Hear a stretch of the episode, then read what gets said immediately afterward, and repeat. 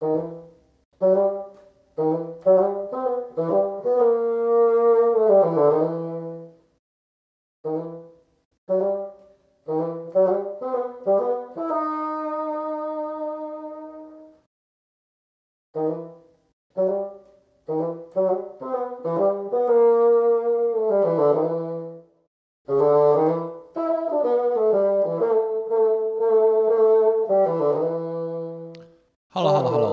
欢迎大家收听卡克洛奇拖鞋下的沙龙。今天是十二月三十一号，星期六，嗯、呃，也就是第五十一集第二季的二十五集。没想到随便这样子做做，然后做 Podcast 也就做了两年了，也就是第二年的最后一集的尾声。想说在这边跟这边跟大家说明一下，呃，这一年做 Podcast 的小小的心得。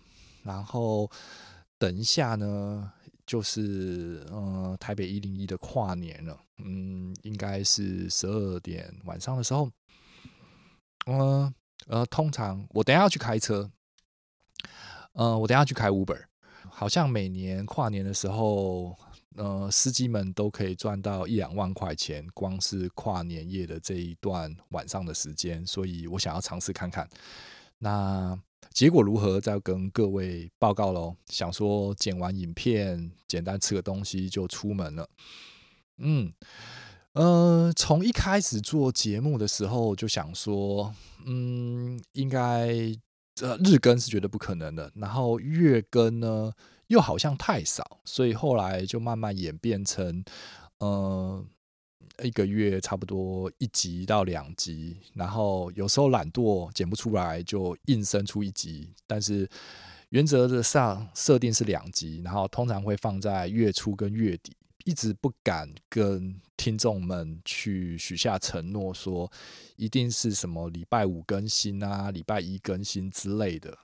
是不是也因为没有这样子的压力，所以我的听众好像也没有一直成长多少？嗯，如果真的可以的话，那再麻烦请各位呃听众们留个言，告诉我到底怎么样做可以让我的收听率持续的成长呢？谢谢大家，再麻烦各位了。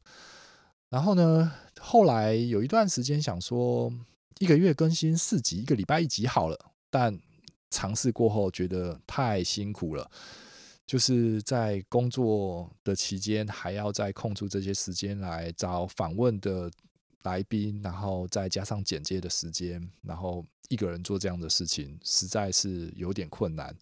也一直想要找一个合作伙伴，然后可以一起主持节目，但嗯，这个小愿望好像也一直都没有实现，所以就是一直都是我一个人在做这个节目。但节目的尾端，你好像听到的上一集是那个 Joyce One，呃，万博士呢也加入了我，试着去尝试一种呃三个人的对谈，不知道有没有碰撞出一些。不一样的火花，那我觉得可能会让节目更为丰富一点。那在明年度的时候，也许我会继续尝试用这样子的方式。然后，如果各位喜欢的话，那当然也非常欢迎留言。然后跟各位报告一个好消息，也在上个月，呃，开启了自己的 IG，也就是卡克洛奇拖鞋下的沙龙 Mr. Cockroach 的官方网页。嗯。叫做 Cockroach Salon，Cockroach Salon，你可以在 IG 上面搜寻看看这个关键词，找找看。Logo 是一样的，就是一个黄色的 Go，Logo 写着 Mr. Cockroach。然后也希望大家追踪、点阅、按赞，谢谢大家喽。另外，可能跟大家稍微解释一下卡克洛奇这个名字的由来。嗯，我记得好像。三四集关于我自我介绍的那两集有说到关于卡克洛奇，其实卡克洛奇就是 cockroach，也就是英文蟑螂的一个翻译。那因为其实我的人生其实不是嗯想象中的这么顺遂，一直也都是以一种某种程度的我自己看来是一个失败性的收场。嗯，并不是一个可以大红大紫然后发光发，我自己没有觉得。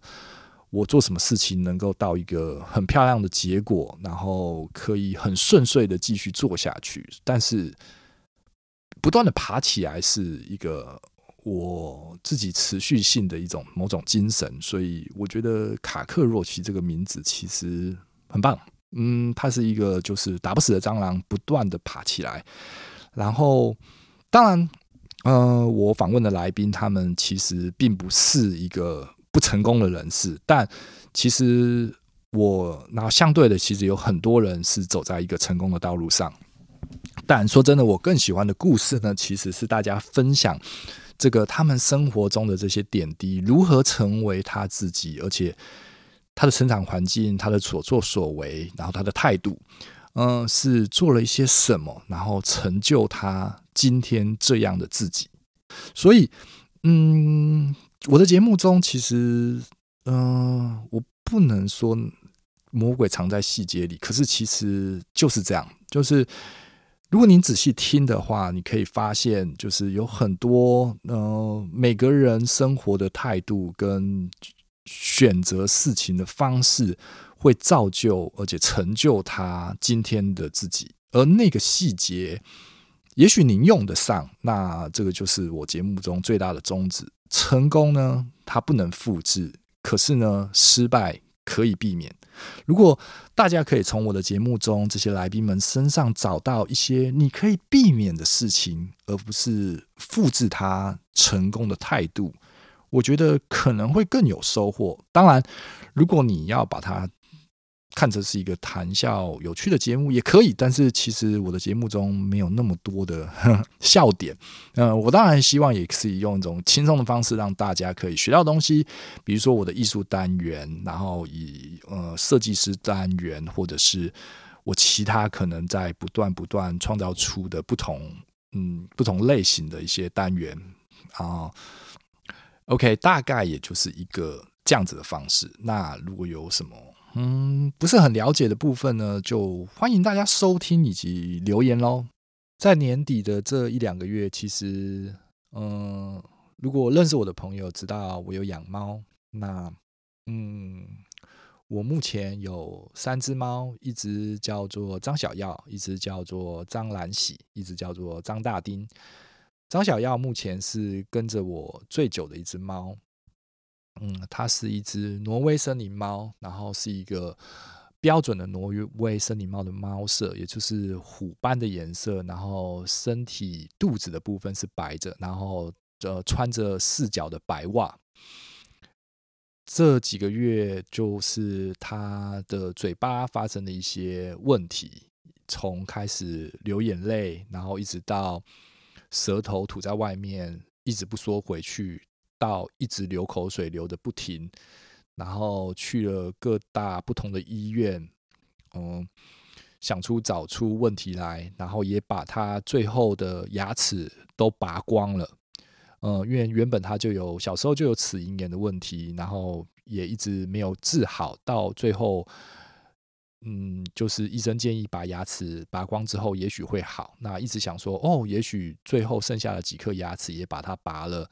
是不是他的掉口水的状况就会减缓？然后发现也没有。然后后来，呃，照胸部啊，就是腹部的那个超音波检查，你就发现他的淋巴腺肿大，呃，以及脾脏肿大的问题。然后就间接的，因为大部分的这种兽医会会会告诉你说，哦，你就你就剖腹。最简单的就剖腹看看到底哪个器官出了问题，然后可以继续找。但是说真的，我实在很不想要在完全不知道状况之下就给猫咪来一个剖了一个大刀，只是找出病因，所以就用比较不是那么伤害性大的穿刺性的检查。可是穿刺性的检查其实也没有找出任何的癌细胞，但就用嗯，就是用一些药物控制，然后的确。抗生素的确可以造成这个淋巴腺的减缓，然后它的淋巴腺肿大也就慢慢的消失了。可是脾脏的肿大呢，其实是一直没有消。然后医生的意思是说，如果是脾脏肿大的情况之下呢，就表示他的身体里面一直有发炎出血的现象。所以找来找去，最后发现，呃，牙齿是拔光了，可是那个上颚的内侧其实原本是白色的，变成是慢慢的红肿，然后就间接最后转诊到台大动物医院的肿瘤，呃，肿瘤科，也就是这个癌症肿瘤科。我想说，这个应该是就是台湾的权威了。那看了之后，然后照了这个电脑断层，是非常贵的电脑断层，然后之后就报告出来了。那报告的结果就是他得了某种程度的一种癌症，呃，这是口腔内的一种疱疹，然后再加上他的一直吐舌头原因，是因为他的鼻腔其实是一个发炎的一个状况，然后这个发炎的组织其实已经侵蚀他的鼻腔的软骨。然后造成他一半的鼻子其实的骨骼已经被侵蚀，然后鼻子一直是鼻塞的状况，所以他就嘴巴是一直吐在外面，用嘴巴呼吸，没有办法用鼻腔呼吸。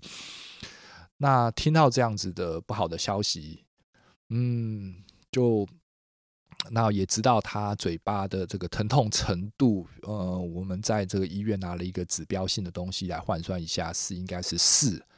的一个等级，那这个等级对于人来说，可能就可能是要吃吗啡的情况之下去养治那一个疼痛。那到了这样子的状况，其实我也不知道怎么处置。那当然就问了一些朋友关于这个呃，就是宠物沟通。大家所谓的宠物沟通，也就是。坊间所谓的宠物灵媒，或者是，但是大家现在比较喜欢是叫做宠物沟通师啦，也就是他会看你的照片，问你一些问题，然后希望动物的灵魂跟呃跟宠物沟通是沟通，所以这些沟通都是其实不需要直接看到动物的，只要看到它最新的照片就可以询问问题，然后。答案的结果是，那个张小耀呢，他希望是陪在他最喜欢的主人身边，然后一直到他寿终正寝，然后他也准备好了。答案是这样子，可是，呃，医生那边给我的结果是一个相反的状况。嗯，然后他现在也。他现在维持生命的方式，除了吃药之外，就是灌食。因为他自己的嘴巴的问题，应该是一个非常不舒服，可能就是咬到东西啊，上颚其实就是一个非常疼痛。他只要用他的手啊、指甲抓一下上颚，就会流血。那你就可以想象一下，你的嘴巴其实是一个发炎脓肿的状况之下，就应该是不会想要吃东西的，但。宠物这种你要用插管的方式，我觉得那它没有办法动，可能更辛苦。那它现在也没有说可以动得很好，你一定要造一个这个猫咪的甜甜圈，也就是它这个这个羞羞项圈之类的。那有塑胶的，我们选的是这种软布的，然后至少就是让它的两只前脚是不会抓到它的嘴巴，让它的可能会持续造成流血。可是。不灌食的情况之下，它可能会走得很快。可是我不知道，在这个情况之下要怎么选择不灌食呢？让它自己生命慢慢的凋萎呢？还是是选择所谓的呃呃安乐死？那可是已经问过宠物灵媒，他的意愿是不接受的，所以我现在卡住一个两难的局面。嗯，很希望心中有一个很明确的答案，所以说说真的，这几个月，呃，这一两个月其实都一直在操心的这件事情。那如果各位听到了这样子的呃不好的消息，嗯，也希望不知道哎，嗯，就这几年蛮相信身心灵这样子的东西，然后也很希望各位听众们也给予我。的爱猫张小耀一些祝福，让他可以在他的这一个最后的这晚年的这段时间能够走好，然后可以更舒服，然后可以更离开得更安心，然后嗯，就这样喽，嗯，谢谢大家这一年来的支持，也希望大家能够持续收听呃卡克洛奇拖鞋下的沙龙，Mr. Cockroach，谢谢大家。